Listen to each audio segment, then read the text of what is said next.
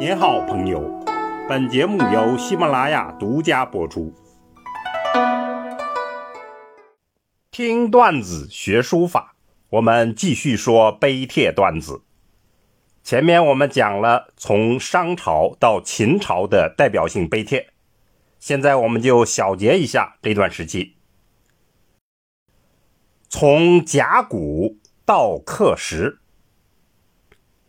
这是书法的第一个历史时期，一般称为古文字时期。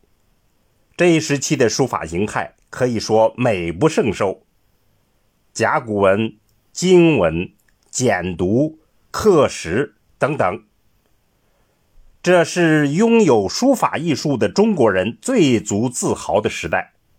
每一位学书人，如果缺失了这个时代，无论如何可能会造成某种营养之不足，或者精神之缺失。为什么我们要这样高调颂扬这个时期呢？我们概括以下三点理由：第一，拓荒的笔记，这是辉煌灿烂的中华文化的拓荒时代。商五次迁都，最后定于殷，称为殷商。这中间要经历无数的挑战。商王时，正是在直面挑战中，想借助神的力量，于是占卜，于是就有了甲骨文。甲骨文那不是随意的书法，是人神沟通、决定王室命运的媒介书法。有非同凡俗的精神气质。西周推翻了商，要维护自己的封建统治，精心设计了礼乐制度，并将其内容铭刻在祭祀礼器之上，从而就产生了经文。经文是礼乐文明最典型的代表。战国的大分裂。再到秦灭六国的大统一，这些都留下了笔记。考古新发现的秦简记录了秦灭六国的战火岁月，更显示了书法的伟大变革历变。刻石书法，书家第一法则的石鼓文，是大篆与小篆之间的第一桥梁，而一山碑，则是书同文的标本。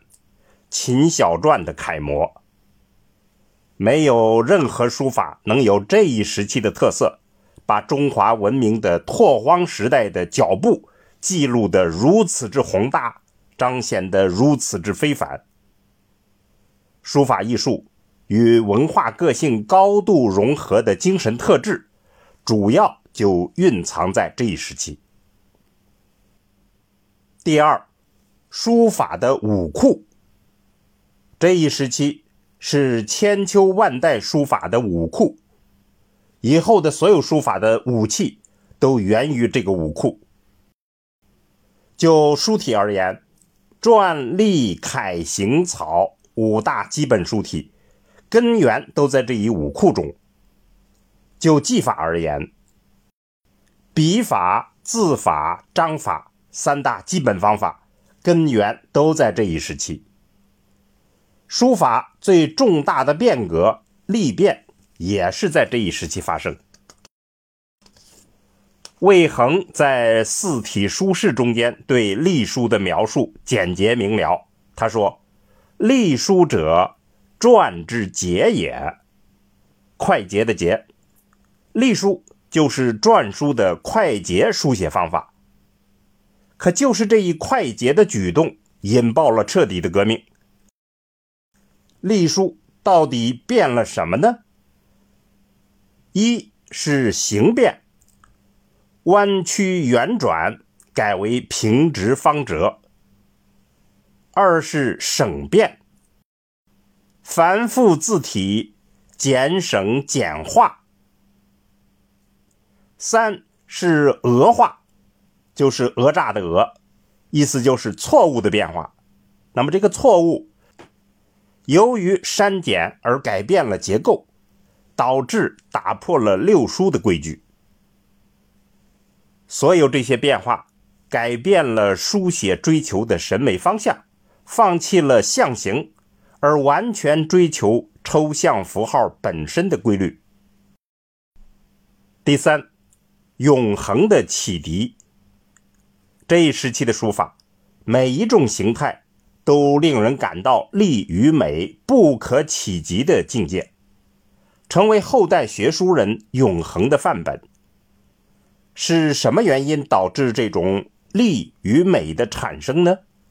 我们认为有两点比较突出：一是书法与生活的关系上非常贴近。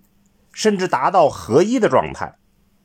他们的书法不是专业的表演，更像是生活本身的印记。力度正是因此而产生。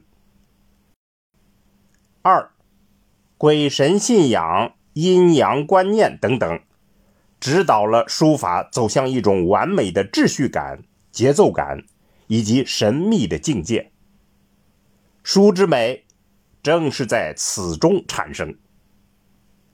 后代的学书人会从这里的临习中找到原动力，找回书法的初心。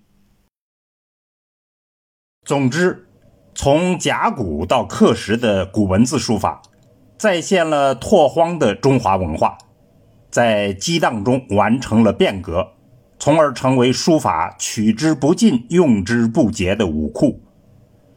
尤其是书法中的力与美的突出特征，值得后代的学书人永远临习、虔诚效法。好，听段子学书法，我们下次再见。